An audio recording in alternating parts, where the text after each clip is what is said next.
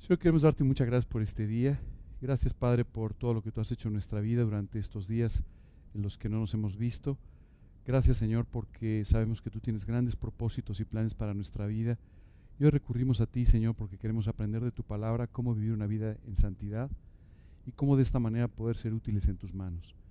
Te pedimos mucho ahora por Jordi, Señor, para que tú lo bendigas, lo cuides, Padre, que él pueda conocerte profundamente y servirte. Y Padre, te pedimos mucho por Fernanda Díaz, Dios, nuestra querida hermana que está hoy en el hospital. Gracias, Padre, por haberle preservado la vida, por haberla cuidado. Y hoy te pedimos que tú la bendigas, la sanes y que tú la traigas de regreso con nosotros. Te pedimos esto, Dios, y por las personas que no pudieron venir, bendícelas donde quiera que estén, en el nombre de Cristo Jesús. Amén. Muy bien. ¿Se acuerdan de qué estamos hablando? Antes de que ganara México, Alemania, antes de que nos perdiéramos en toda esta nube futbolera que hay hoy en día, ¿se acuerdan de qué estábamos hablando? La vida de los negocios, ¿cierto? Y habíamos estado avanzando un poco sobre cuál es la relación de un creyente con el dinero o con las cosas materiales. Habíamos estado hablando un poco, sobre todo en la última parte, de cómo debía ser el liderazgo, ¿verdad? Eh, cómo debíamos ejercer el liderazgo que a veces tú y yo tenemos en alguna organización o en nuestro trabajo o en nuestra familia y cómo debíamos de esta manera tener una imagen correcta de cómo ser líderes conforme a la escritura y no conforme a los principios de este mundo. ¿Recuerdan eso? Y habíamos estado hablando sobre la visión de los negocios y la misión y algunas otras cosas relacionadas con negocios. El día de hoy vamos a, eh, vamos a continuar con esta charla, pero eh, vamos a pasar algunos términos que ustedes van a decir, uy, pero esto es muy de negocios o muy de trabajo, muy... Pero lo que quiero decirles es que vamos a ir pasando por principios que se van a aplicar en su negocio si lo tienen, en su trabajo si trabajan en alguna actividad eh, económicamente remunerada, pero por el otro lado también van a aprender principios que tienen que ver con áreas de nuestra propia vida diaria, cotidiana, a nivel personal. ¿De acuerdo? ¿Han oído hablar del término planeación estratégica?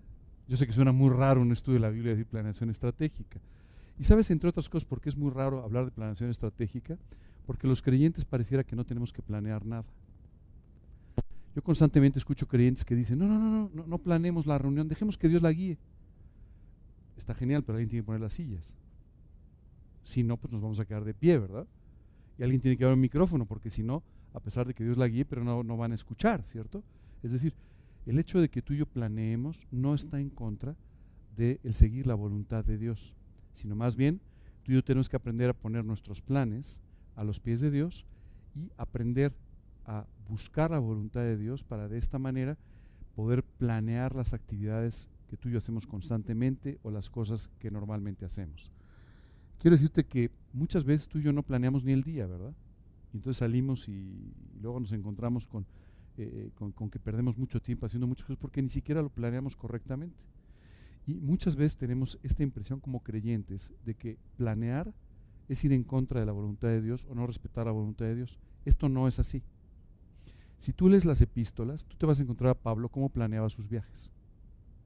Y él planeaba eh, sus viajes para, para para poder alcanzar una ciudad, para poder evangelizar una zona o para poder eh, eh, revisar cómo iba el trabajo en algunas iglesias. Pero todo esto era planeado por Pablo. ¿De acuerdo?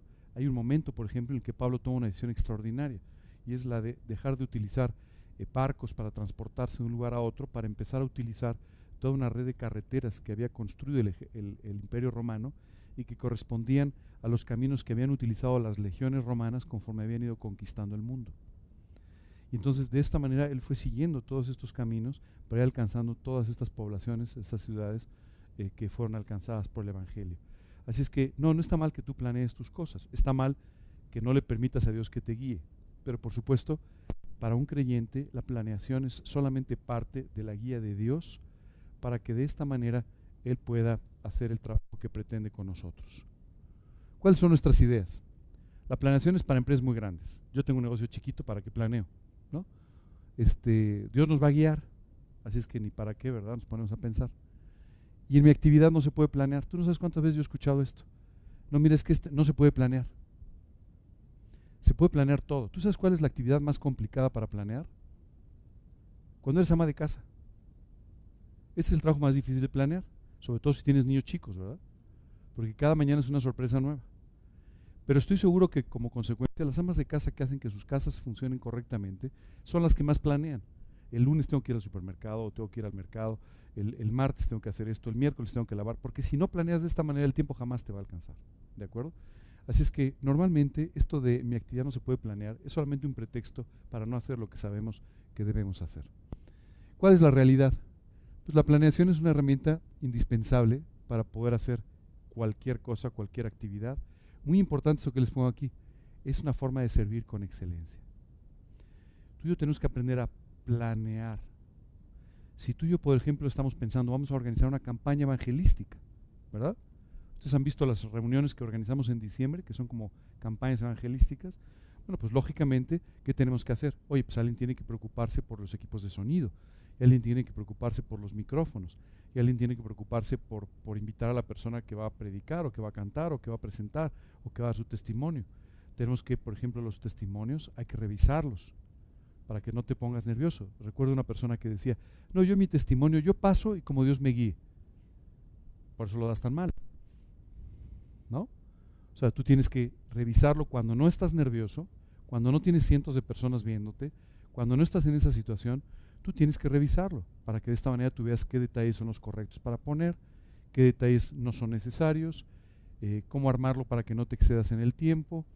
Y después, una vez que tú lo tienes de esta manera, tú tienes que orar por tu testimonio para que el día que te inviten a darlo, tú puedas entonces darle una forma que tenga el impacto necesario. Muchas veces lo que hacemos es simplemente le queremos echar esta responsabilidad a Dios, diciendo, bueno, yo paso y lo que Dios me guíe. No, la improvisación no es algo eh, eh, que, que, que, que, Dios nos, nos promueva. Si tú ves la forma en la que Dios actúa, Dios actúa de una forma perfectamente planificada. ¿No? Este, tú ves cómo los profetas nos fueron avisando con todo tipo de detalles sobre la venida de Cristo y sobre todo lo que sucedería. No fue a la y se va ni al vapor, sino Dios nos fue avisando de la misma manera que hoy nos avisa sobre todas las cosas que pretende hacer de la misma manera que nos explica en su palabra las cosas que tú y yo debemos aprender a vivir. Y todo tiene un orden y una planeación adecuada. Si no te queda muy claro esto, por favor voltea a ver el universo y tú vas a ver la extraordinaria planeación de parte de Dios para que todo funcione de una forma extraordinaria, con una excelencia increíble. Siempre cuando salgo a algún parque, eh, todas las mañanas muy temprano, salgo a caminar hacer un poco de ejercicio y te quiero decir que todas las mañanas me impresiona ver las, ver, las naturales, ver las plantas, los árboles, estudio, no solamente muy planeado, sino con un gusto exquisito, ¿no? O sea, eh, a ninguno de nosotros se nos hubiera ocurrido algo con un gusto tan extraordinario como el que Dios nos muestra en su creación, en lo que vemos de su creación. Imagínate el día que tengamos la oportunidad de ver su creación como fue.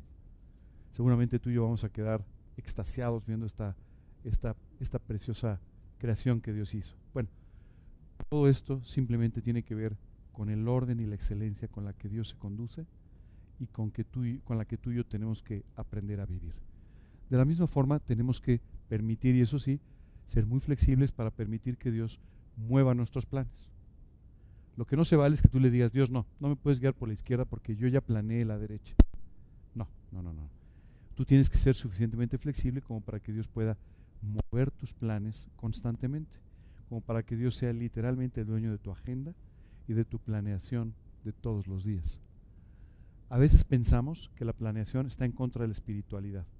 Yo te diría todo lo contrario. La planeación es a lo que te va a ayudar en tu vida espiritual, no importa lo que te dediques, no importa lo que hagas, te va a ayudar. Esta es la realidad. Hace algún tiempo, tú sabes, yo pasé eh, toda una etapa de mi vida varios años, tomando estudios que llamamos de discipulado o discipulando. Y sabes qué me llama la atención? Eh, mientras yo tomaba esos estudios, luego los pasaba en limpio, más tarde en la computadora, porque yo empecé a tomarlos antes de la época de la computadora, ¿no? Eh, yo veía personas que, que nunca pasaban su estudio en limpio. Y hoy en día cuando le dices, oye, ¿tienes este estudio? No, no, yo no, ya ni los tengo, los perdí.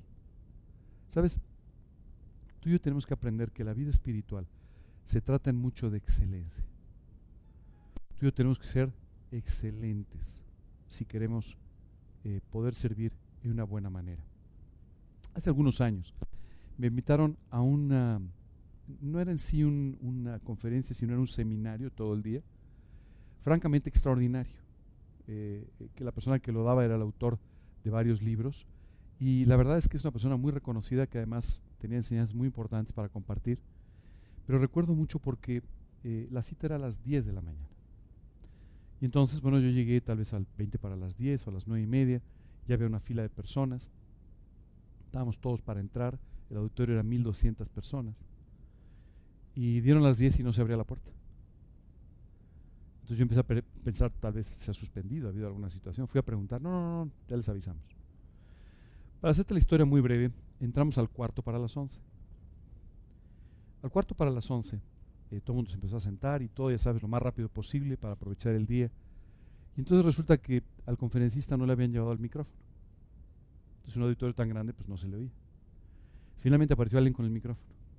Ya que le dieron el micrófono, entonces empezó, resulta que no funcionaba las pantallas y no se veía lo que él tenía como proyección.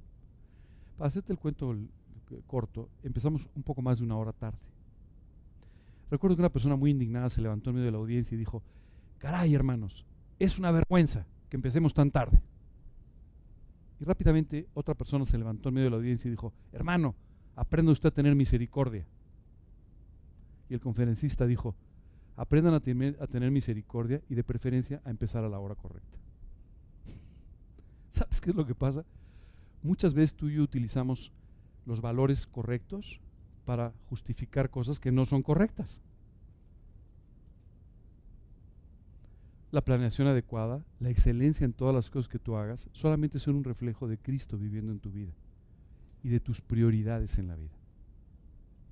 Así es que eh, no importa la actividad que tengan, si es un negocio, si es su trabajo, si es su trabajo en el hogar, en una institución, o si simplemente hacen cualquier otra cosa, por favor, planeen sus tiempos, planeen su vida, pongan metas, pongan cosas que alcanzar. Todos los años, el mes de diciembre, yo hago un pequeño trabajo especial. Y este trabajo es eh, planear mis metas para el siguiente año.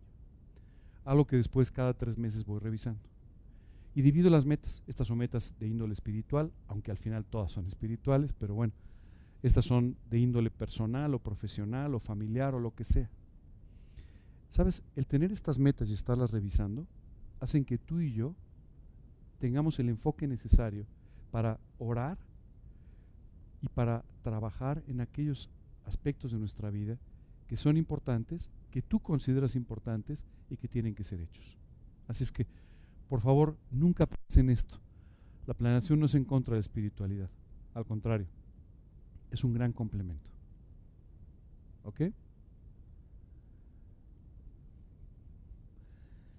Calidad y excelencia. Cuando hablamos de una empresa o hablamos de tu vida, da igual. O sea, todos estos principios son para todo. O sea, no se preocupen.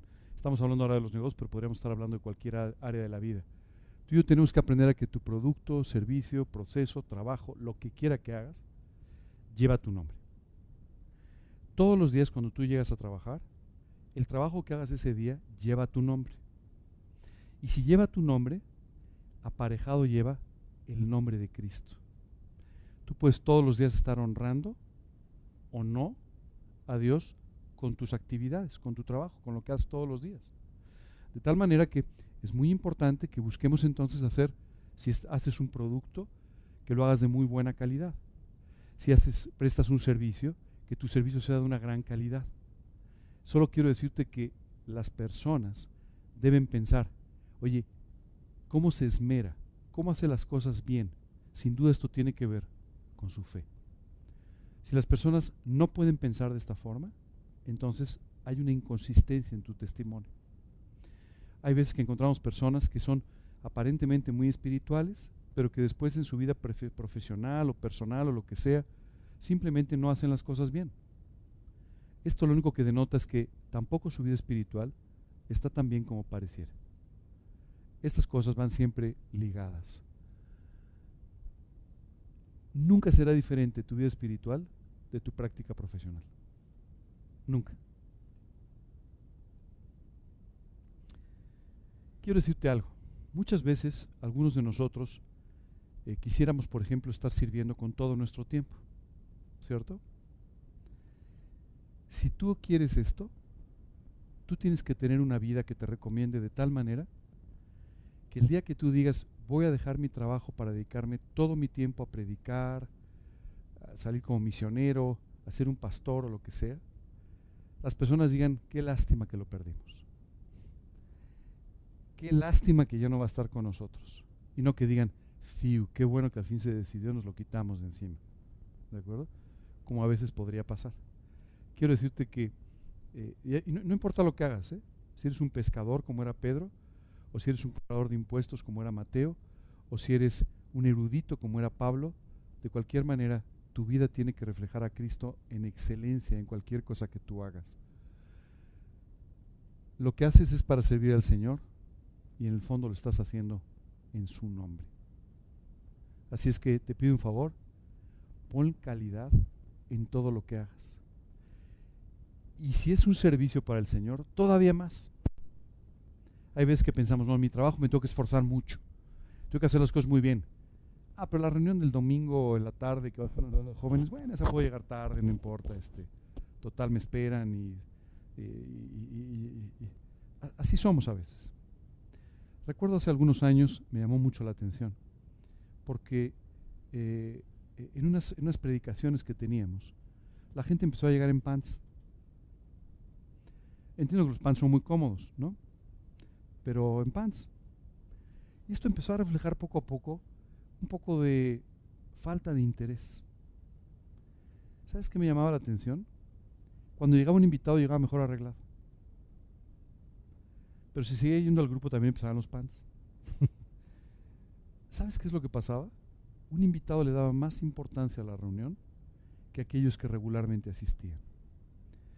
Tú y yo tenemos que darle importancia a las cosas que hacemos todos los días.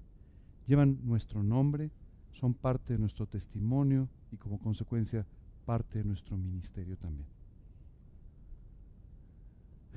Oye, y, debemos entonces buscar ser excelentes, debemos buscar estar innovando. Sí, yo sé que todos estos conceptos suenan como muy empresariales, pero quiero decirte que no necesariamente es así. Tú puedes innovar en la forma en la que tú estás presentando el Evangelio. ¿Cómo? Bueno, tratando entonces de encontrar algunos versículos que no utilizabas antes y que ahora te pueden servir para hacer una introducción, por ejemplo, cuando estás en una conversación. Tú puedes ahora también encontrar nuevos lugares para ir. Ayer en la tarde fui a visitar a Fernanda, que el día de hoy no nos acompaña porque está hospitalizada. Y está en un hospital muy grande. Y, mientras estaba ahí, eh, me dijo, oye, no sabes qué necesidad hay en este lugar. Es impresionante, me decía ella. Por favor, mándame unos folletos, me dijo que con todo gusto te los mando, pero vamos a hacer una cosa más, tú te vas a quedar aquí semana, yo voy a volver a venir a verte. Y vamos a hablar con, con la trabajadora social que lleva tus cosas, para ver si ella nos permite entonces que podamos estar viniendo regularmente a, hablar con la gente de Cristo, o que podamos aprovechar algún, algún evento, alguna cosa que hagan, alguna cosa que hagan, para que podamos compartir de la Biblia. Claro que puedes innovar. Tú puedes estar buscando nuevas formas de servir.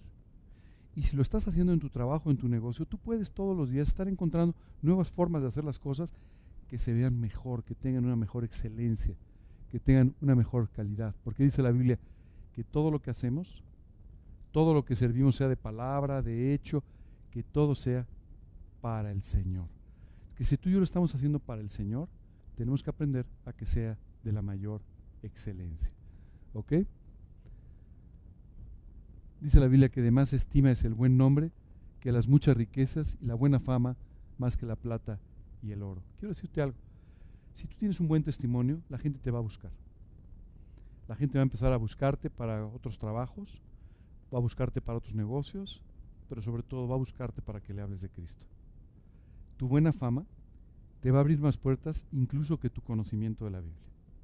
Tu buena fama, tu testimonio, te va a abrir puertas en todos los ámbitos, sobre todo el espiritual, pero también en el ámbito profesional y en muchos otros ámbitos también.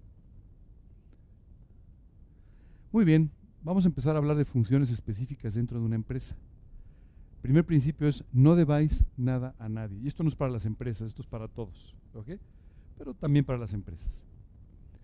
Fíjate lo que dice la Biblia, pagad a todos lo que debéis. Al que tributo, o sea, impuestos, tributo al que impuesto, impuesto, al que respeto, respeto, al que honra, honra, no debáis nada a nadie. Este es un principio muy interesante, porque hoy en día pareciera que tú no eres nadie si no debes, ¿no? Eh, hace un tiempo estaba con una persona en el banco y me decía, oye, tengo un problema con esto, porque es que no tienes eh, un historial crediticio. Digo, bueno, es que no he tenido que pedir un préstamo. Sí, sí, pero eso es un problema, me dice. O sea, tienes que pedir prestado, pero es que no lo necesito. No, no, pero eso está mal, porque entonces, o sea, necesitamos que tengas un...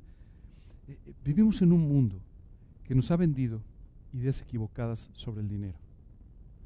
Está mal que tú tomes un préstamo para pagar tu departamento, tu casa, tu coche. No, no está mal.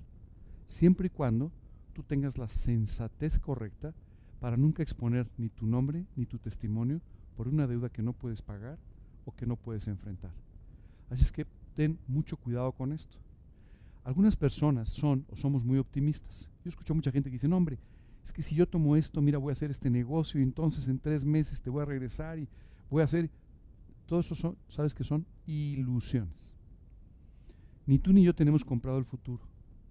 Lo que tenemos que ser es muy cautos, y esto no quiere decir que seas demasiado conservador en ello, pero sí cauto para no endeudarte con algo que no puedes pagar. Cuando le dice, no debáis nada a nadie, pues es que no debamos nada a nadie. Luego es fácil conseguir a los magos del, crédito, ¿no? Sacan dinero de aquí, luego le pagan a este, luego se endeudan con el otro, entonces tienen 10 tarjetas para pasarla de una a la otra, ya sabes, ¿no? Hasta que de repente un día pasa cualquier cosa y entonces se caen todas las este, estructuras especulativas que han armado en su vida y acaba siendo un desastre. Y entonces la culpa siempre la tiene una crisis o la tiene alguien más, pero no es cierto. La culpa la tienes tú. Cuando la Biblia dice no debas nada a nadie, hay un principio muy importante atrás y es que tú y yo tenemos lo que Dios nos da. Por supuesto, tú y yo trabajamos por lo que tenemos, pero finalmente la provisión y la bendición vienen de Dios.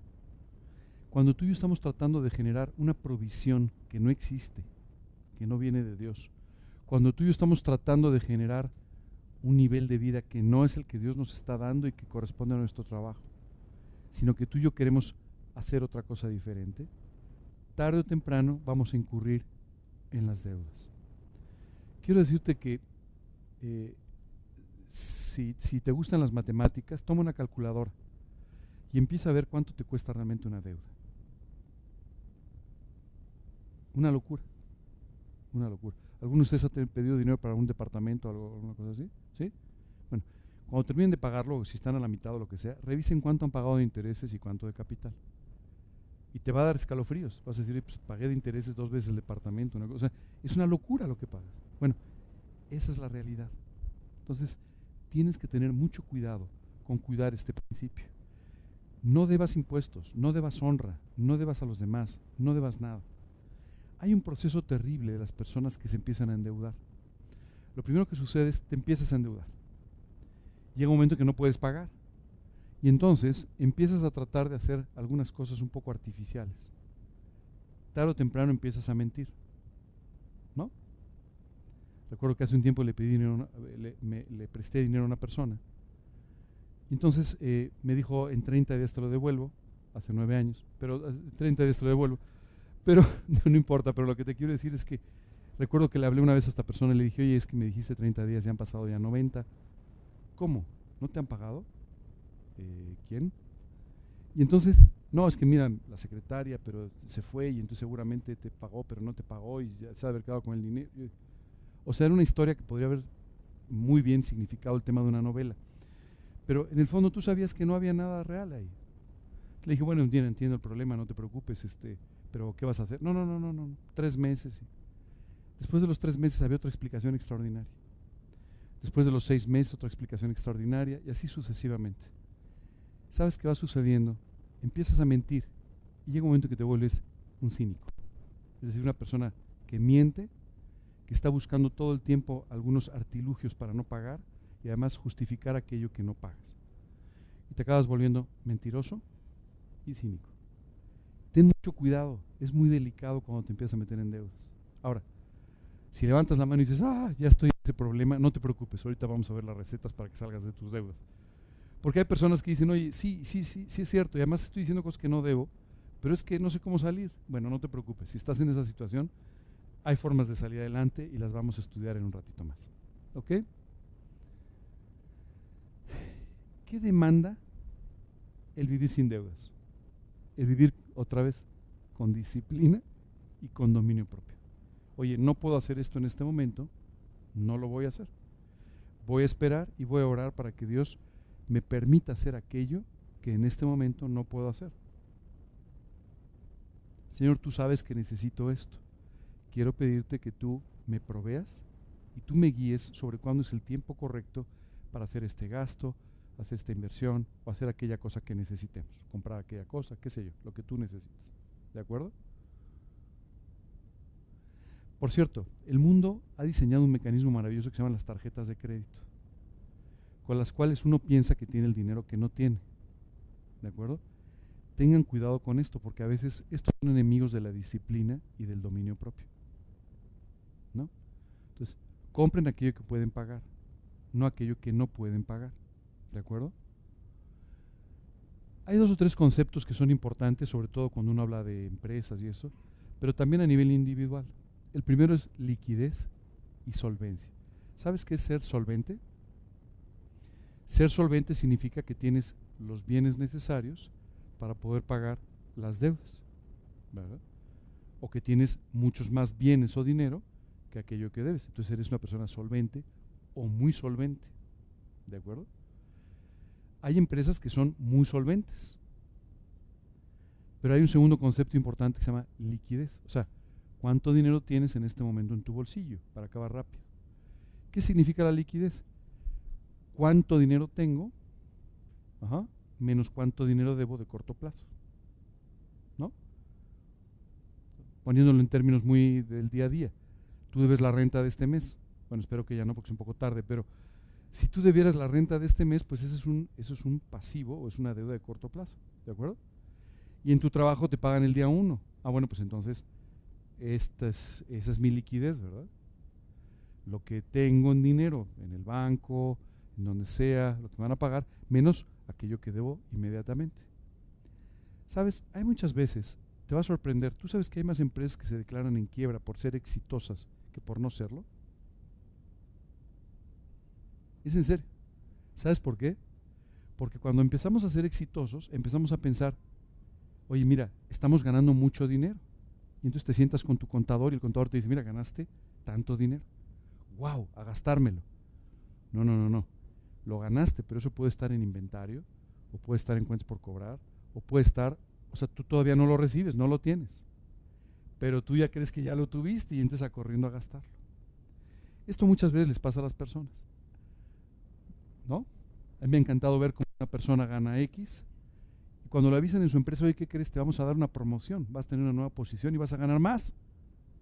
Antes de que lo ganen, ya se lo gastaron porque pues ya lo tengo, ¿no? Bueno, lo tienes o no, ¿verdad? Pero, pero ya te lo gastaste.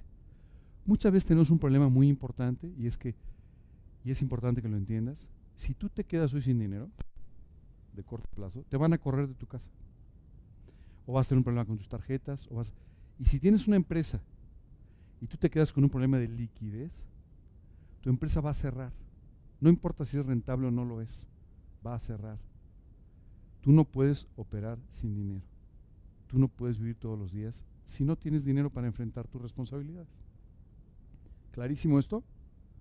¿Sí? ¿Muy claro? Pues tienen suerte porque muchos empresarios no lo tienen claro. Muchas veces las personas piensan, vamos a empezar un negocio. Oye, bueno, muy bien, suena muy bien. Una buena idea, un buen producto, qué sé yo, ¿no? Y entonces lo primero es, ah, pero no tengo dinero para hacerlo. Entonces voy a pedir dinero. Te tengo una noticia, ya no eres el dueño de tu negocio, eres un empleado del banco o de la persona a la que le pediste el dinero prestado. Oye, pero es que entonces no lo puedo poner. No, sí lo puedes poner. Ora para que Dios te provea. Ahorra si es necesario. Invita a alguien que pueda invertir contigo. Haz las cosas que son correctas en lugar de endeudarte y endeudarte y endeudarte para que al final todo tu trabajo solamente se convierta en el beneficio de alguien más o incluso, si las cosas no salen como tú planeas, te acabes quedando con un problema muy importante de dinero. La semana pasada estaba platicando con unas personas que hicieron grandes números. Dijeron, hay una necesidad muy importante de estos productos. Y eligieron unos productos extraordinarios para traer. Los importaban y todo. Gran necesidad. ¿no? Y entonces, como tenemos un negocio que se ve muy bien en el papel, pues entonces vamos a pedir dinero prestado. Y recurrieron a alguien para que les prestara una cantidad importante de dinero. Entonces comenzaron a hacer el trabajo, se fueron a vender y regresaron y entonces empezaron a importar, pero de repente les avisan, hay mal tiempo en Veracruz. Entonces, pues este, los pedidos entraron unas semanas tarde. Oye, pero ¿sabes qué pasa? Al final, una cosa es lo planeado y otra cosa es lo que sucedió, pero la deuda existe. Y esto puede dar al traste con un extraordinario negocio. Espero que este negocio salga adelante o termine de salir adelante o lo que sea, pero a lo que voy es que puede con mucha facilidad, puede dar al traste con tu negocio. Eh, y si tú estás endeudado, las deudas siguen contando. cuando tú llegas con el banco, es que fíjese que hubo mal tiempo en Veracruz. Pues sí, pero aquí se ve muy bonito. No hay nubes a la vista, así es que pague, ¿verdad? Entonces, tengan mucho cuidado, confundan estos conceptos porque si no, sin duda ustedes van a tener problemas. Eh, hay veces que tú te encuentras con negocios que dices, oye, pues el fundador del negocio es un desorden. Tiene 20 años con el negocio y siempre está endeudado, siempre está en problemas. Sí, no tenía el capital para empezar el negocio o no tenía el capital necesario para hacer crecer el negocio y entonces su propio éxito lo fue metiendo cada vez en mayores deudas. Hasta que finalmente vive completamente endeudado todos los días. Yo no sé si tú has tenido esta experiencia, pero no hay una experiencia más difícil que la de vivir endeudado. ¿No? 18 llamadas al día de las tarjetas, el banco, el otro te llama, el casero, qué sé yo, ¿no? Depende de las deudas que tengas. Pero esto sin duda acaba con tu paz y acaba sin duda con tu testimonio. Si tú de verdad aprecias tu testimonio y aprecias vivir en paz, tú tienes que tener mucho cuidado con estos conceptos, porque de otra manera vas a perder literalmente la vida haciendo lo que no debes. Flujo de efectivo. Yo sé que suena muy empresarial todo esto, pero bueno, se llama la Biblia y los negocios, ¿verdad? Tiene que sonar empresarial. Sí, ¿no? Si no, no. ¿Qué es el flujo de efectivo? Pues simplemente es eso. Es decir, no quiero entrar en detalles técnicos, pero es simplemente ir viendo cómo está el dinero en efectivo, ¿verdad? Lo que tú estás cobrando, lo que está en tus cuentas que tienes que cobrar, y en tus inventarios, y el dinero que tienes en el banco. Pero tú tienes que calcular esto y calcular tus, tus deudas también. Oye, pero además tengo que pagar el local donde estoy, tengo que pagar mi casa, o tengo que pagar la oficina, o tengo que pagar la bodega, o lo que sea, ¿cierto? Tú tienes que hacer esto y hacerlo en forma muy realista. Sabes, el optimismo a veces nos juega en contra. Yo mucha gente dice, no, pero no importa, porque mira, vendemos esto y seguro lo cobro, y eso luego no sucede. Tú tienes que ser muy realista en la forma en la que enfrentas tu vida y en la que enfrentas tu propio negocio. De otra manera, vas a acabar metiéndote en serios, serios problemas. El flujo de efectivo es una cosa con la que tú y yo tenemos que tener mucho cuidado, todo el día, todos los días. El otro día me preguntaban, yo trabajo eh, como asesor eh, en una empresa, y me preguntaban, oye, ¿tú crees que sea lógico que revisemos el flujo de efectivo cada mes? Y no, creo que todos los días. Sería muy bueno que todos los días, ¿verdad? Claro, una revisión estricta al presupuesto no puede ser todos los días, tiene que ser dos veces al mes, una vez al mes, pero el dinero todos los días, todos los días, esa es la realidad. ¿no? Y hay otro concepto que es muy de los bancos y todo, que se llama apalancamiento, ¿verdad? Y el apalancamiento básicamente es cuánto debes y cuánto tienes. Es una relación entre cuánto debes y cuánto tienes, ¿no? Eh, hay personas que de repente reciben un préstamo y dicen, ah, ya tengo dinero. No, no tienes dinero, te lo prestaron, no te, no te engañes, ¿no? Si tú no tienes cuidado con esto, vas a entrar en deudas que no vas a poder pagar. ¿De acuerdo? Tú tienes que tener mucho cuidado siempre con que tu negocio o tú en lo personal nunca estés demasiado apalancado, es decir, nunca tengas un peso de deuda muy grande en contra de lo que tú tienes en realidad. ¿De acuerdo? Otra vez, no quiero entrar en muchos detalles muy técnicos. Si tienen alguna duda muy técnica, con todo gusto luego la platicamos, pero, pero tengan mucho cuidado con estos principios. Estos principios son vitales para que tú manejes tu cuenta todos los días o para que tú manejes tu negocio todos los días, de cualquier forma. ¿no? ¿Sabes? Luego hay empresas que se vuelven los magos de la, de la de la falsificación, ¿no? Llegan con el banco y le dicen, necesito un préstamo, ¿sí? ¿Cuánto, cuánto vendes? 10. ¿Y de dónde salieron los 10, verdad? ¿y cuánto? y entonces eh, empiezan a mover los números, ¿no? Y a jugar con esto. Solo te quiero decir, esa es la fórmula para el desastre. Entonces, ten mucho cuidado con no estar haciendo esas cosas. Oye, es que necesito urgentemente ese préstamo. ¿O no? Primero revisa qué tanto lo necesitas. Primero revisa para qué lo necesitas y si puedes vivir sin ello. ¿No? Trasladándolo a un ámbito muy personal. Es que necesito comprar unos zapatos. La última vez que yo escuché esto, la persona tenía un closet lleno de zapatos. ¿no? Pero necesitaba esos zapatos. Porque eran de la estación, porque tenían el tacón de otra manera, porque tenían un color que le combinaba con no sé qué, todo lo que tú quieras, ¿cierto? En el fondo no los necesitaba, los quería. Tú y yo tenemos que aprender a separar, a diferenciar entre lo que queremos y lo que necesitamos. Y cuando tú aprendas esto vas a ver la enorme diferencia que hay entre lo que quieres y lo que necesitas. Esa es la realidad. Lo que sí necesitas es vivir en paz fuera de deudas. Ese es el círculo vicioso. De repente, y esto pasa mucho, oye, mi empresa va muy bien, crecí 10% en ventas.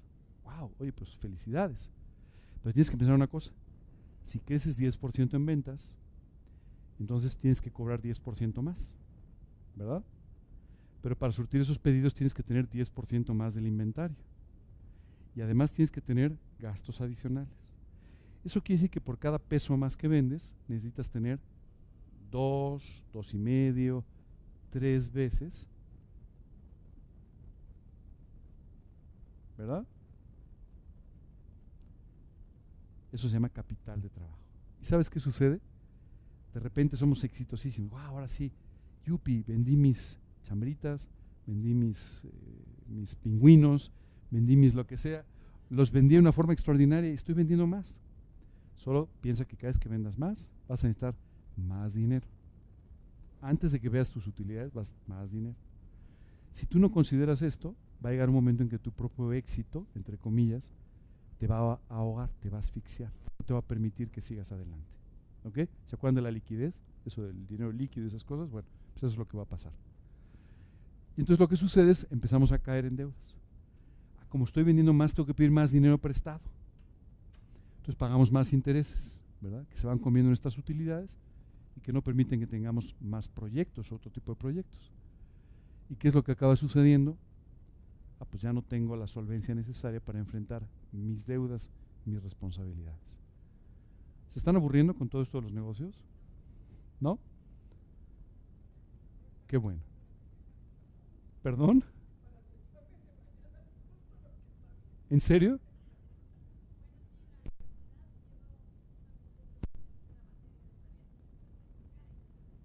Ok, entonces viniste al estudio correcto. No, no es. Luego si quieres platicamos de tu tarea. No, no es. Ok. Estas son las deudas que normal, en las que nosotros podemos incurrir. La primera deuda en la que incurres es con las autoridades. Te pido de favor, nunca lo hagas. Ayer eh, fui a un hospital y era un hospital del Seguro Social. Había más de 150 personas que estaban afuera esperando. Los informes eran cada X horas. Te hacían todas las cosas complicadas para poder pasar. Pero eso sí, atrásate un día pagando el Seguro Social y no te la acabas. Esa es la realidad. Esa es la realidad. A ti y a mí nos puede parecer justo, injusto, bueno, mal, da igual. Las deudas más caras que tú puedes tener en la vida son estas, son con las autoridades. Porque no solamente tienes que pagar un interés, sino pagas multas, recargos, actualizaciones, tácate, tácate, tácate. ¿No? Si no lo crees, pues deja de pagar el agua un mes, vas a ver cómo te va. Vas a acabar en lugar de beber el agua, vas a va, a parecer que estás bebiendo champán, o sea, pues, los precios van a ser una locura, ¿verdad? Esto es lo que va a suceder. Entonces, ten mucho cuidado con esto. Las multas, recargos, todo, van a hacer que tu deuda se vuelva extraordinariamente grande. Yo conozco gente experta que nunca paga el predial porque en tres o cuatro años te lo van a bajar. Más ten cuidado, no hagas esas cosas porque eso va en contra de tu testimonio. No sabes si va a suceder o no. Y lo que sí es cierto es que tú te estás endeudando y que si te cobran todos los recargos, multas y todo lo demás, la deuda va a ser prácticamente impagable. Entonces ten mucho cuidado. La segunda deuda normal es con los bancos y las instituciones financieras. Sí te has dado cuenta que los bancos les va bien, ¿verdad? ¿Sabes por qué? Porque te dan un interés chiquito y te cobran un interés muy grande. Digo, déjame que te lo ponga en términos muy, muy tontos, pero es así. ¿No? Hay un split que llaman entre lo que cobran y lo que te dan. Lógicamente es bastante grande. Si tú no me crees esto, revisa por favor cuál es el interés de una tarjeta de crédito. Es una locura. Y si tú te atrasas una tarjeta de crédito, en cuestión de seis meses tú vas a deber el doble de lo que debías. Así de rápido. Haz los números. Las tarjetas de crédito andan cerca del 48%. Entonces, si tú te atrasas dos periodos, vas a acabar debiendo prácticamente este, solamente en intereses lo que ya debías. Entonces, ten mucho cuidado. Las tarjetas de crédito son muy peligrosas. Son un instrumento, no digo que no lo tengas, pero son sumamente peligrosas. Hace poco una persona me vio y me dijo, oye, estoy en problemas me metí en un problema de deuda muy importante. ¿Qué debo hacer? Le dije, lo primero, lo primero, sí, corta las tarjetas de crédito. Trae unas tijeras y córtalas ahorita. Porque entiendo que eso te va a generar todo un problema, vas a tener que reestructurar todo, pero en la medida que sigas teniendo la habilidad para seguirte endeudando, nunca vas a poder salir de aquella situación en la que te has metido. Tienes que tener mucho cuidado con esto. Los bancos, decía un conocido economista, son las instituciones que te prestan un paraguas cuando no llueve para quitártelo cuando empieza a llover. Es decir, no están para resolver tus problemas, están para generar dinero como utilidades de su quehacer financiero, no para resolver tus problemas. ¿De acuerdo? A veces, si lo haces con sensatez, puede ayudarte con tus problemas, nada más. Entonces, ten cuidado. Hay un interés y hay un interés importante en todas tus deudas. ¿De acuerdo? Entonces, solo ten cuidado con estas deudas. La tercera deuda, que es la de los proveedores, todo el mundo dice que es la que no cuesta. Ah, no, este es el señor que me vende las cajas. No, este me aguanta 15 días, me aguanta 30 días, me aguanta. Solo te quiero decir una cosa, a veces se convierte la deuda más cara de todas. ¿Sabes por qué? Porque cuando el señor ya sabe que no le pagas a tiempo, pues te empieza a subir el precio. Te empieza a mandar lo que le sobra. Te empieza a mandar un producto que ya no es tan bueno ya no te trata de la misma manera. Es normal, ¿verdad? Bueno, solo te quiero decir que cuando tú dices, no importa que espere, tú solito te estás engañando. Porque el nombre de mal pagador va a estar asociado a tu nombre. Y entonces te van a tratar de esa manera. Tienes que tener mucho cuidado con esto.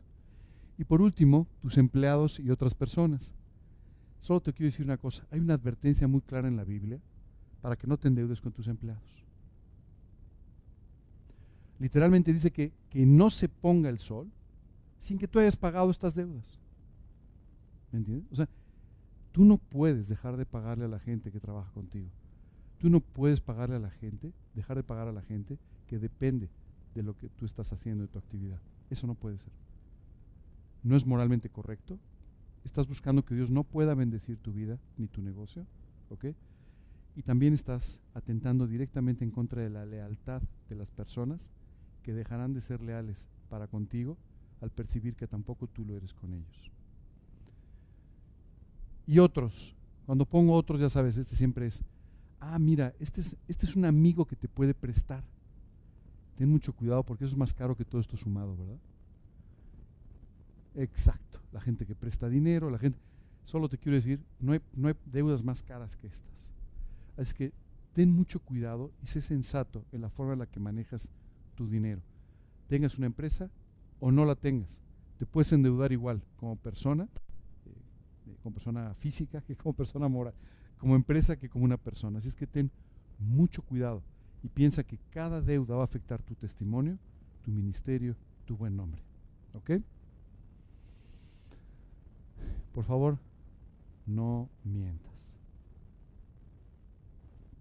hace algunos años, hace muchos años, entré a trabajar a una empresa que quería hacer zapatillas deportivas, pero la verdad es que las zapatillas deportivas no eran muy buenas. Y la verdad es que tampoco eran muy baratas. Entonces les costaba mucho trabajo vender. Entonces rápidamente empezaron a caer en el engaño. Entonces había una publicidad maravillosa que decía las zapatillas más vendidas en el país. Abajo muy chiquito decía, los martes de 5 a 7 en las tiendas. o sea, era un engaño, era una mentira. Muchas veces tú nos podemos volver expertos mentirosos para manejar nuestro negocio, mintiendo con nuestros productos y con nuestros servicios. Ser vendedor no significa que le mientas a la gente. dedicarte al marketing no significa que, que te dediques a mentirles, sino tú tienes que aprender a ser un vendedor profesional y explicarle a las personas las bondades, las ventajas o, las cosas que, que, tu producto está cubriendo, ¿verdad? Pero sin engañarle a la gente. Sin engañarle. Siempre que pienso en esto, recuerdo cuando yo era muy joven, iba a la escuela y entonces iba en un camión. Y todas las mañanas se subía un señor que traía, bueno, había dos, uno que subía con un Orange Cross, a los que tienen muchos años se van a acordar de esas, esas botellas, porque trata, trata, y cantaban y eso, ¿no? Y había uno que era genial, que siempre vendía unos libritos, decían como con dos huesos de aguacate, un poco de alcohol y no sé qué otras cosas más, curabas el cáncer y todo lo demás, ¿no? Solo te quiero decir, tú debes dejar de mentir sobre las cosas que haces. Sé honesto. Sé honesto. Si tu producto es A, di que es A. Si, si tu servicio es B, pues tú explica que es B. Explícalo de la mejor manera, comunícalo de la mejor forma, pero no engañes a nadie. Deja de mentir. Solamente las verdades a medias son mentiras también. O sea, esto de la mejor zapatilla de 5 a 7, eso es una mentira. No era una verdad a medias. Era legalmente correcto, éticamente completamente incorrecto. Y por cierto, si alguien leía, se moría de la risa. Pero bueno, tienes que aprender a cumplir con tu palabra. Y por otro lado, dice la Biblia, dad y se os dará medida buena, apretada, remecida y rebosando, darán en vuestro regazo. Esto es una advertencia muy clara. Tú puedes vender y dar la medida más rasa posible, ¿verdad? Ya sabes cómo es esto. ¿No? Metes la cuchara o yo qué sé, ¿no? Metes así. Entonces, lo rasas lo más posible para no dar un gramo de más, ¿verdad? Y esto cualquiera te diría, wow, eres muy brillante. No, la Biblia dice abundante, abundante. Que la gente diga, qué gusto trabajar con Él, qué gusto comprarle a Él, qué gusto cuando Él me da este servicio, qué gusto porque Él me comprometió tres horas, pero me da tres horas y media, cuatro horas, el tiempo necesario. Era, ¿sabes? Todo eso irá construyendo una reputación extraordinaria que te abrirá puertas para hablar de Cristo y te abrirá puertas profesionalmente hablando. Así es que nunca estés rasando las medidas. ¿Ok? Conozco mucha gente que está rasando su, reloj, ¿verdad? Sale a las 4 y desde las 10 para las 4 ya está inquieto, empieza a guardar, ya sabes, ¿no? O sea, está rasando. Para las 4.00 salir corriendo, ¿no? no hagas esto, no lo hagas. ¿eh? No quiero que te quedes toda la noche, pero quiero que tengas un concepto claro de, oye, voy a hacer lo que sea necesario, ¿no? voy a aportar lo que esté en mi mano. Eh, le voy a poner al producto lo que tenga que ponerle para que sea excelente. Voy a hacer las cosas bien hechas. Tú y yo sabemos de qué se trata. Especialmente cuando tratas de contabilidad y de impuestos. Solo te quiero decir una cosa. Acá es que, alguno, ¿quién de ustedes presenta declaraciones de impuestos? Ok. ¿Se han dado cuenta que las tienen que firmar? Ok. No solamente uno puede mentir si no puede firmar sus mentiras, que es lo peor del tema. Por favor, di la verdad. Actúa con un corazón limpio y sin doblez. Haz un registro correcto de tus gastos. Yo sé que todos hemos oído de este que te vende facturas y el otro que este, te vende gastos y el otro. Te digo la verdad, escápate de todas estas cosas. Un día llegué a una empresa, recuerdo, y me decían, oye, eh, le dije, ¿cuál es ¿cuáles son tus resultados? Eh, ¿cómo que mis resultados? O sea, ¿cuáles quieres? Pues los resultados, ¿no? No, es que tenemos varios. Uno el que presentamos a las, a, las autoridades, Hacienda, otro para los socios, otro para los bancos, otro para nosotros para controlar el negocio. Solo te quiero decir, era tan complicado que cometían errores todo el tiempo. Era súper complicado. No había forma de hacerlo bien. Muchas veces creemos que somos muy listos somos muy inteligentes, más listos, más vivos que los demás. En el fondo, ¿sabes lo que estamos haciendo? Estamos mintiendo. No seas más listo que los demás.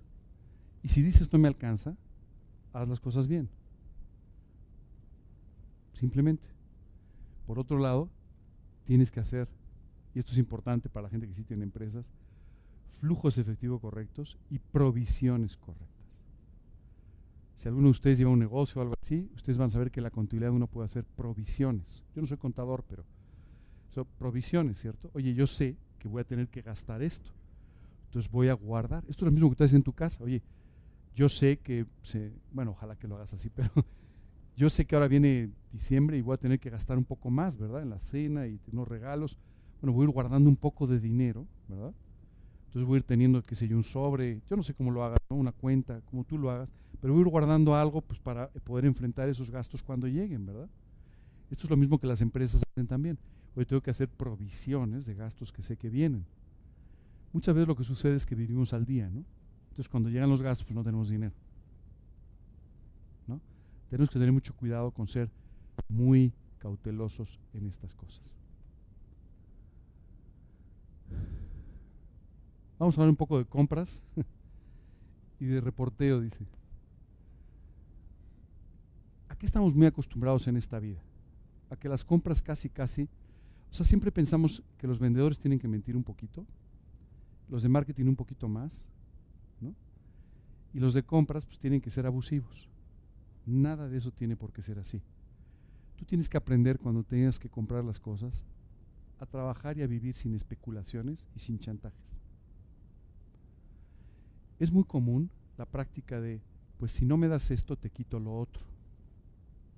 Solo te quiero decir que eso puede granjearte descuentos de corto plazo, pero eso puede dañar tu corazón de una forma importante. Tú tienes que aprender a hacer lo correcto, a pedir o a demandar los precios correctos, los productos correctos o, los servicios correctos. No especular ni aprovecharte de los demás ya sabes, siempre estamos viendo, ah, a fulanito le hace falta dinero, este es el momento de comprarle su coche. No, eso se llama abuso. Hay mucha gente sagaz que hace dinero de esta manera. Solo te quiero decir que si tú quieres vivir para Cristo, tienes que hacer a un lado un poco de esta sagacidad para actuar de una forma honesta y correcta. ¿Ok? Tienes que tener respeto por los demás. Hace años eh, unos, unos amigos tenían un negocio y era un negocio ciertamente exitoso, que producían algunas cosas que le vendían a una empresa automotriz. Y bueno, eran personas que tenían muchos años trabajando, mucha experiencia, conocimientos, y a veces tenían que ir con aquella persona que les autorizaba sus compras, que era un joven recién salido de la universidad, pero que por su posición en esa empresa, ¿no? podía firmar o no firmar y hacer que estas personas les fuera bien o se fueran a la quiebra prácticamente. Tú no sabes el nivel de soberbia. Yo los voy a atender cuando tenga tiempo. Yo voy a hacer lo que yo quiero. Ten mucho cuidado. Hay veces que tú estás amparado por una empresa importante. Hay veces que tú estás amparado por un presupuesto importante. Y hay veces que todas estas cosas lo único que hacen es que te conviertas en una persona déspota que no respeta a los demás. Solo te quiero decir, esta no es la posición de un creyente jamás abuses, jamás te extralimites, jamás pongas una presión que no tienes que poner. Todo esto solamente va a destruir tu vida espiritual. Un día este joven comprador salió de su oficina y se encontró a mi amigo que estaba afuera leyendo la Biblia. Y le dijo, ¿qué estás haciendo leyendo la Biblia? Casi que se le dijo, ponte a trabajar. Y le dijo, mira, esto es aquello que puede traer paz a mi vida y que no importa si se da o no se da el negocio que estamos haciendo contigo, finalmente siempre, siempre hará que Dios cuide de mí. Este joven le sorprendió mucho y, esto permitió que se sentara y escuchara más de Cristo. Solo quiero decirte, por favor, nunca abuses de tu posición. Hoy la tienes, tal vez mañana no. Tienes que ir estableciendo relaciones que honren a Dios y relaciones de confianza con otras personas, buscando siempre lo que es más adecuado o lo que es mejor. ¿Preguntas hasta aquí? ¿Dudas? ¿No?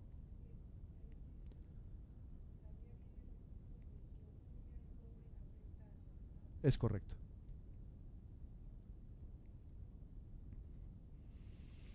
Dice la escritura, hágase todo decentemente y con orden, ¿verdad? Ok. Esto quiere decir que tú y yo tenemos que aprender a ser correctos. ¿Qué es lo primero que nos sucede cuando tú y yo hacemos un negocio con un amigo, eh, con un creyente, con otra persona? Oye, tendríamos que hacer los contratos. Bueno, luego los hacemos, no te preocupes. Pero mira, tú y yo estamos de acuerdo, somos amigos. Esa es la fórmula para destruir tus amistades. Por favor, siempre establece contratos. Siempre haz las cosas correctamente. Es decir, siempre documenta aquellas cosas que estás haciendo en tu relación. Mucho cuidado con todo esto, siempre correctamente, decentemente, con orden. Importante, ten cuidado con los juicios. Hay personas a las que les encantan los pleitos. Solo te quiero decir que la escritura, sin embargo, dice que no recurras a esto. Y que si puedes arreglarte con tu adversario, lo hagas antes de un juicio. En pocas palabras, ten cuidado con todas estas cuestiones legales. Trata de tener tu negocio, tu vida perfectamente ordenados. Tú no sabes cuántas personas les dices, oye, eh, ¿tú tienes el contrato de renta de tu departamento? No, es que el que me lo renta es un amigo desde hace años. No, tú tienes que tener tus cosas a tiempo. Te sorprendería, nuestro país se ha vuelto muy desordenado en estas cosas. Hace un tiempo eh, yo daba clases eh, a un posgrado, un diplomado. Y déjame cómo te lo pongo para que nos... Ah, ok. Este, y entonces asistían a este lugar los presidentes de ciertas instituciones. No te voy a decir cuáles para no... ¿Sabes qué me impresionó?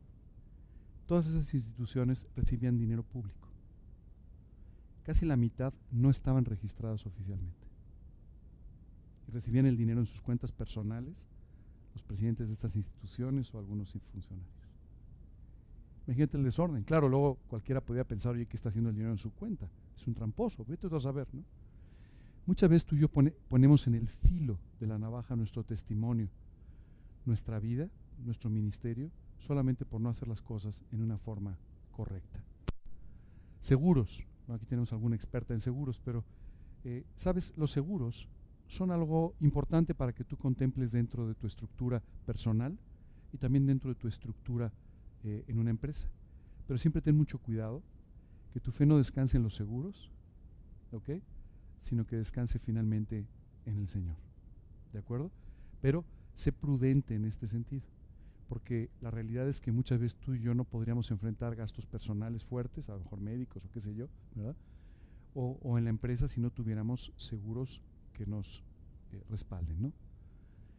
Y bueno, registros y patentes, si eres un inventor, si eres una persona que está haciendo cosas muy destacadas, nunca dejes de hacer los registros de tus marcas, de tus patentes y todas estas cosas para evitar en la medida de lo posible que caigas, dice la Biblia, en el lazo de los hombres. Y entonces aquello que Dios te regaló como un negocio o como una actividad se convierte en un problema porque resulta que estás metido en líos que no tenías por qué tener por no haber sido cuidadoso al hacer tus cosas. Recursos humanos, esta es la parte más complicada, porque son humanos, ¿verdad? Déjame te explico por qué. A veces tú y yo tenemos un problema importante, y es que tomamos malas decisiones en cuanto a las contrataciones de las personas, o con quién nos contratamos, o con quién hacemos las cosas. Entonces siempre decimos, ah, este es un buen amigo, es una buena persona para hacer un negocio. No necesariamente. ¿verdad? No, mira, este es un creyente. Entonces es una persona a la que puedo confiar para contratarme o para contratar. Solo te quiero decir una cosa, lo que tú tienes que hacer es buscar a las personas adecuadas cuando vas a contratar a alguien. Y si son creyentes, gracias a Dios. Pero si no lo son, de todos modos busca a las personas adecuadas. Muchas veces yo he visto más problemas entre creyentes de los que hubiera querido, porque contrataron a alguien no tenía el perfil correcto para eso y luego le exigieron que lo hiciera y no sabía hacerlo. Y cuando no sabía hacerlo empezaron a decir es que está abusando, eh, él debía haber sabido, él debía haber hecho, cuando no era así. Así es que ten mucho cuidado de siempre seleccionar a las personas con excelencia. Y si son creyentes, mucho mejor. De la misma forma, cuando tú estés buscando un trabajo o alguien con quien asociarte o lo que sea, busca personas que sean creyentes de preferencia, pero busca personas que tengan la misma forma de ver las cosas o de ver la vida que tú. Sabes, yo tengo grandes amigos con los que jamás haré un negocio, porque sé que tenemos dos visiones distintas. podemos ser grandes amigos, pero no necesariamente estaríamos de acuerdo en las cosas que haríamos todos los días profesionalmente. De esta misma forma, tú y yo tenemos que ser muy cuidadosos. Y si tú eres contratado por un creyente, dice la Biblia que lo tienes que tener en doble honor. Entonces tienes que esforzarte de una forma muy especial por hacer tu trabajo correctamente. ¿De acuerdo? ¿Cómo debe ser el trato para las personas que trabajan para ti? No importa si es tu propio negocio o si eres el jefe de un grupo de personas o lo que sea. Debe ser con todo respeto, con todo cuidado, para la, para la honra de Dios. Y muy importante, tú tienes que tener no solo respeto, sino también tienes que ser respetable. Muchas veces nos quejamos de las personas, mira, es que qué confianza se toma. No, las que tú le diste.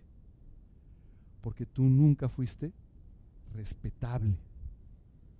Entonces, si tú quieres ser respetable, tienes que tener un testimonio de honorabilidad y tienes que ser una persona digna de respeto. Si no, la gente no te va a respetar. No importa que les enseñes tu, puesto, eh, lo que dice la puerta o tu escritorio, qué sé yo, lo que sea. ¿Verdad? Mucho cuidado con los salarios y las prestaciones. Hoy en día hay mucha gente que eh, asume que puede pagar sin pagar. Mira, yo te pago, pero pues no lo registramos y no lo dices y entonces hacemos, ya sabes, ¿no? Toda la alquimia que a veces hacemos con los sueldos y los salarios, todo. Huye de todo este tipo de cosas. Sé correcto, págale a la gente lo que tienes que pagar en la forma en la que tienes que pagar. Y te digo una cosa, Dios te bendecirá y te prosperará por hacer esto. De la misma forma tienes que tener pues, un poquito de orden, ¿no? horarios, este, asistencias. Eh, ¿Sabes? a mí me impresiona, hay veces que eh, los creyentes ¿no? tienen la tendencia de decir, no, no, no, todo el mundo entra a las 8. Bueno, yo a las diez y media, pero no, tú tienes que ser un ejemplo, tienes que ser un testimonio, tienes que enseñarles a las personas con tu propia vida, de tal manera que esto te permita poderles hablar de Cristo a las personas con las que estás todos los días. Bueno, esto vamos a pasarlo. No, no lo vamos a pasar, vamos a explicarlo. Muchas veces tú y yo tenemos una tendencia. ¿Quién de ustedes tiene un negocio o vende sus servicios o alguna cosa así?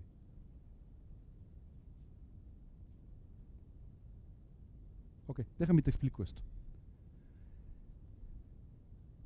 Estos son los resultados normales. Digamos, vendiste 100, te costó 60 el producto que hiciste o, tu servicio, o lo que sea, tienes otros gastos y ganas 10 ganas el 10%, ¿cierto? Bueno,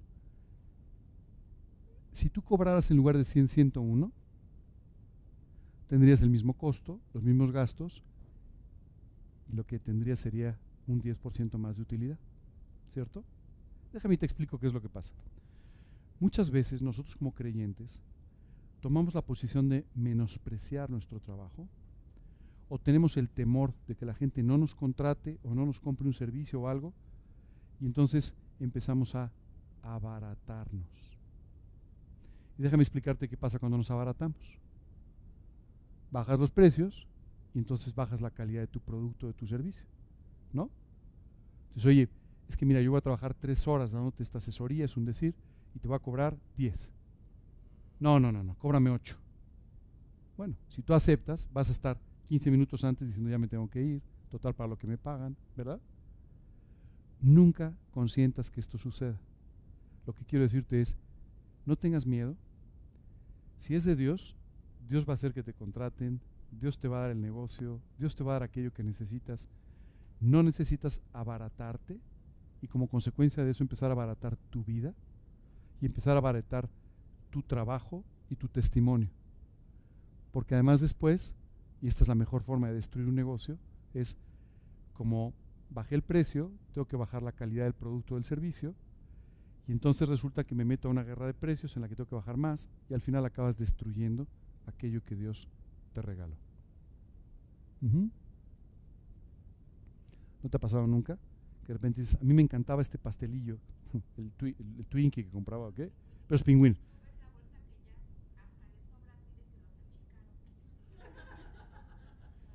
El otro día, tú sabes que hice una cosa muy, muy simpática. La verdad es que llegué a mi casa y reconozco, yo como bastante sano, bastante, pero llegué a mi casa con un antojo espantoso y abrí una bolsa de papas, ¿no? Y la bolsa se veía francamente grande. Yo dije, wow, está, voy a comer cuatro papas, ¿no? Cuando abrí la bolsa, de repente por algún motivo se volvió una bolsa chiquitita de papas, ¿no? Entonces comí literalmente cuatro papas. Entonces cuando vi a mi esposo me dijo, que caray, llegas hambriento, te comiste toda la bolsa de papas. Le dijeron, si todo era aire, si casi todo era aire. Bueno, ¿sabes qué es lo que pasa? Bueno, pero este es el juego. ¿Sabes que Te cobro menos, pero en el fondo te engaño. ¿Me entiendes? No te doy lo correcto, te engaño. Entonces la gente, como ya sabe eso, pues espera que le... Y entonces acabas convirtiendo en una, una espiral espantosa, ¿no? Eh, que, solamente nos daña a todos. Te daña a ti porque daña tu reputación, daña a las personas que, que son tus compradores o tus clientes y al final acaba dañándolo absolutamente todo.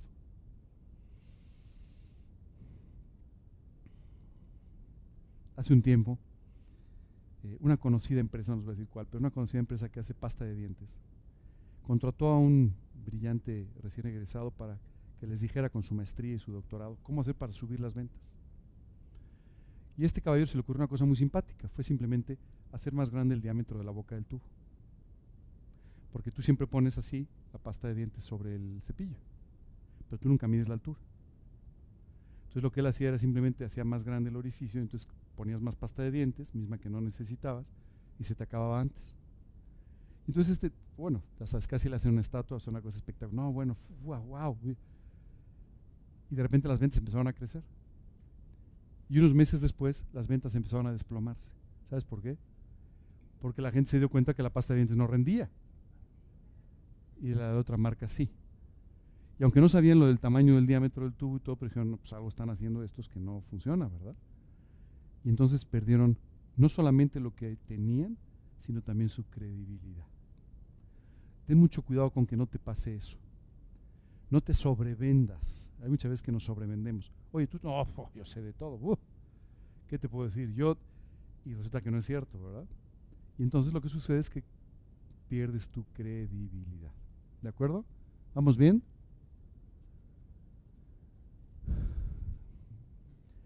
No necesita que esto sea tu negocio. Puede ser tu empresa. Dice la escritura, a ver precioso del hombre es la diligencia. Pareciera a veces que como tienes ahora un negocio, pues puedes llegar más temprano a tu casa, puedes llegar más tarde a tu negocio, puedes...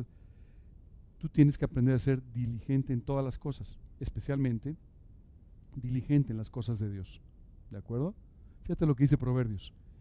El alma del perezoso desea y nada alcanza, mas el alma de los diligentes será prosperada. Cuando tú eres diligente, Dios te puede prosperar. Pero tienes que aprender, ¿se acuerdan? Me parece que toda la mañana ha girado sobre lo mismo, ¿no? Disciplina y carácter. ¿De acuerdo? Muy importante, tienes que aprender a honrar al Señor con todo lo que tú haces, buscando la excelencia, buscando la mejora constante en todo lo que tú haces, no dejando que las cosas puedan poner en entredicho tu testimonio o el de tu negocio, buscando que tu negocio sea un testimonio para el Señor y teniendo una visión eterna de para qué estás haciendo las cosas que tú haces.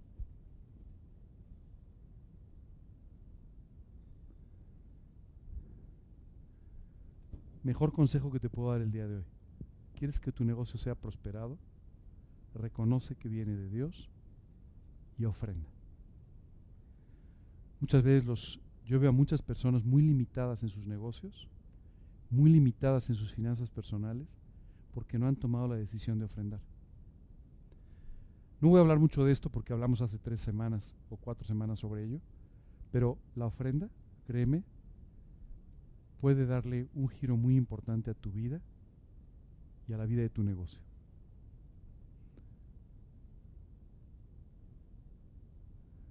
Pasé muy rápido por todo esto porque hemos tenido todo un estudio sobre ello. Entonces ya no, no, vale la pena que hablemos más. Y sobre todo lo más importante, y si ya estoy en problemas. Oye, qué bueno que me invitaste Ángel, pero ya mi negocio está en problemas, ya debo dinero, no tengo un negocio, pero ya tengo un problema con las tarjetas, ya me metí en un problema. ¿Y ahora qué hago? ¿Cómo salgo de todo esto? Vamos a hablar un poco del tema. Esto es lo primero que tienes que hacer. Tú tienes que reconocer que el origen de todos los problemas tuyos, financieros, y de tu negocio son tu falta de espiritualidad, tu falta de santidad. Mientras tú no reconozcas esto, siempre seguirás planeando, pensando que entonces puedes hacer y no puedes hacer. Ayer hablaba con una persona que me decía, fíjate que tengo un problema de una deuda, ¿no? Y me han recomendado, ya sabes, que entonces no, pues que no conteste que en seis meses y a lo mejor y me, me, van a perdonar una parte de la deuda.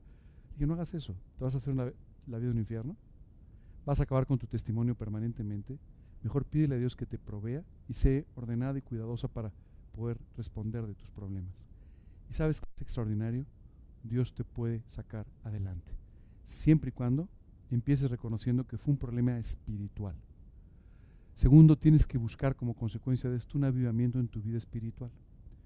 Una de las cosas que hacen las deudas con nosotros es que nos acaban la vida y nos hacen quitar los ojos del Señor, nos hacen que tengamos menos paz, etcétera, etcétera. Lo primero que tú tienes que hacer es buscar, primero reconocer este problema y segundo, buscar que Dios pueda traer un avivamiento en tu vida que te lleve a vivir por principios y no por ninguna otra cosa. Esto es sumamente importante. Quiero decirte que la mayor parte de los problemas que tú y yo tenemos, tanto en nuestras finanzas personales como en, nuestros negocios, son un reflejo de nuestra vida espiritual. No quiero decir todos, pero sí una buena parte. Dios puede llevarte a hacer una introspección de por qué cometiste esos errores. ¿Por qué tomé este préstamo que no debía? ¿Por qué quise comprar esto que a lo mejor yo no necesitaba? Bueno, tienes que entender todo esto para no cometer nuevamente los mismos errores. Este es el mejor consejo que te puedo dar para todo. No te justifiques. Pasamos la vida justificándonos. Esa es la realidad. Una vez conocí a una persona que tenía un problema muy severo. Este problema eh, había caído en un problema eh, con relaciones fuera de su matrimonio, tenía, sabes, este, eh, pues otras, otras relaciones que no debía, ¿no? Otras familias incluso. Y entonces cuando le dije, ¿pero por qué hiciste esto? No, es que mi esposa, que no, para ahí. Si vas a empezar a justificarte, la conversación ya no tiene sentido. No, o sea, me equivoqué, dice la Biblia, me equivoqué, pervertí lo recto, no me ha aprovechado. Y cuando tú y yo hacemos esto, reconocemos, mira, me equivoco, lo hice mal, estoy mal en lo que estoy haciendo, entonces es que Dios puede empezar a sacarnos adelante de aquel problema en el que estamos. Tenemos que empezar a colocar los principios primero y no soluciones rápidas. Siempre el mundo te va a ofrecer soluciones rápidas. ¿eh? Mira, reestructuramos haciendo esto y lo otro, y entonces pones esto a nombre de tu primo y, ¿no? El otro día una persona que estaba en una situación complicada desde el punto de vista eh, de su empresa y demás de negocio, me empezó a explicar cómo estaba poniendo una parte de sus cosas a nombre de un fulanito y luego a nombre de un primo que le facturaba al otro, ya sabes. dije, ¿y qué, tal si mejor dices me equivoqué y voy a hacer las cosas bien? Y empieza haciendo las cosas bien en lugar de cada vez ir profundizando mal, más en aquello que está equivocado. ¿Trabaja duro? Yo mucha gente que está en problemas, pero no trabaja mucho. Solo te quiero decir, el trabajo no es una maldición, es una bendición. Así que si tienes que trabajar duro, dale gracias a Dios y hazlo. ¿no? En lugar de siempre encontrar la forma de trabajar lo menos posible. Esto es muy importante también. Tú tienes que conseguir ayuda experta. Yo muchas veces veo personas que dicen, tengo un problema financiero, le voy a preguntar a mi pastor. Tu pastor te puede ayudar en cuanto a algunas cuestiones espirituales. Pero si tienes un problema de contabilidad, yo te sugeriría que busques un contador. Casi siempre es lo mejor, ¿verdad? Como el día que te enfermes, pues busca un doctor o el día que tengas un problema de impuestos, pues busques a una persona que se dedica a eso. Busca una persona experta de confianza que te pueda ayudar a entender y a poder resolver los problemas que tienes que, que resolver. Y si es un tema espiritual, tampoco busques al contador, busca a tu pastor. O sea, no te confundas. Busca las personas correctas para cada cosa. ¿De acuerdo? Solo te quiero decir una cosa, muchas veces nosotros descansamos mucho en el pastor. ¿no? Y hay pastores que tienen un negocio, saben de esto. Hay, pastores que no, no tienen por qué, ¿cierto? Pero hay veces que, no, es que a mí mi pastor me dijo que yo subiera los precios. No, no, no, no. No, no, no, tú tienes que buscar un experto en aquello en lo que tú necesites. Haz un hábito de orar por tu negocio y por cada una de las personas que trabajan contigo. Por último, no permitas que tu negocio o tu trabajo ocupen el primer lugar de tu vida. Porque si esto sucede, quiero decirte que vas a echar a perder tu vida espiritual primero y luego tu negocio o tu trabajo.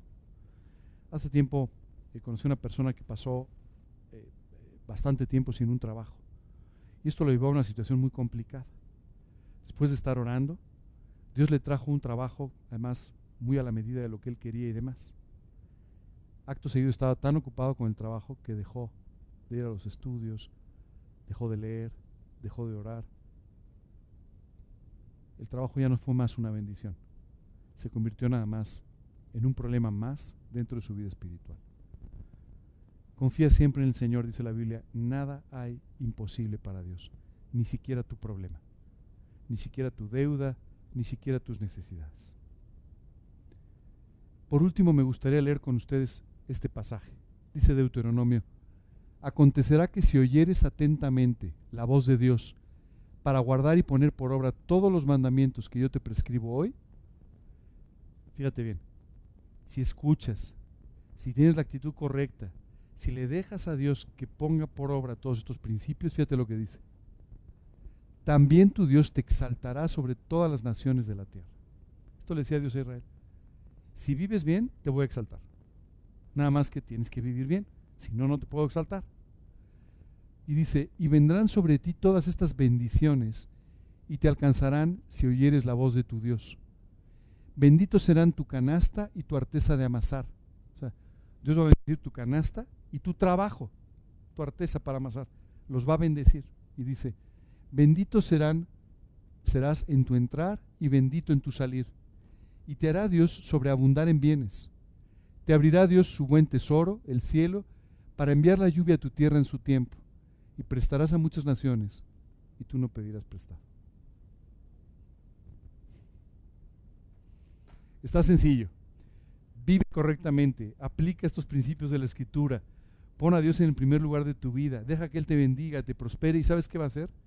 Te va a abrir las ventanas de los cielos y va a hacer que tu vida se multiplique, que tus bienes se multipliquen, que tu testimonio se multiplique, que puedas entonces no solamente cumplir con tus necesidades, sino sobreabundar de tal manera que puedas también incluso participar en su obra. Vamos a orar, si quieren, y después de la oración, si tienen preguntas o dudas, este, las ponemos, eh, las podemos contestar. ¿Les parece bien? Eh, un segundito, déjame que oremos y enseguida. Eh, Señor, queremos darte muchas gracias por este día, especialmente por estos principios. A veces, Padre, pueden resultarnos un poco áridos, Dios, pero sin duda son indispensables para que podamos tener una buena vida laboral, un buen negocio, y de esta manera, Señor, honrar tu nombre a través de él. Padre, te pedimos que tú bendigas nuestras actividades profesionales, que tú bendigas todas las cosas que hacemos todos los días para que puedan ser parte de nuestro testimonio, de nuestro ministerio, y que a través de todas ellas tú nos lleves a ganar las almas y a poder predicar tu evangelio sin ningún límite en nuestra vida. Te pedimos esto, Señor, y te damos gracias en el nombre de Cristo Jesús. Amén.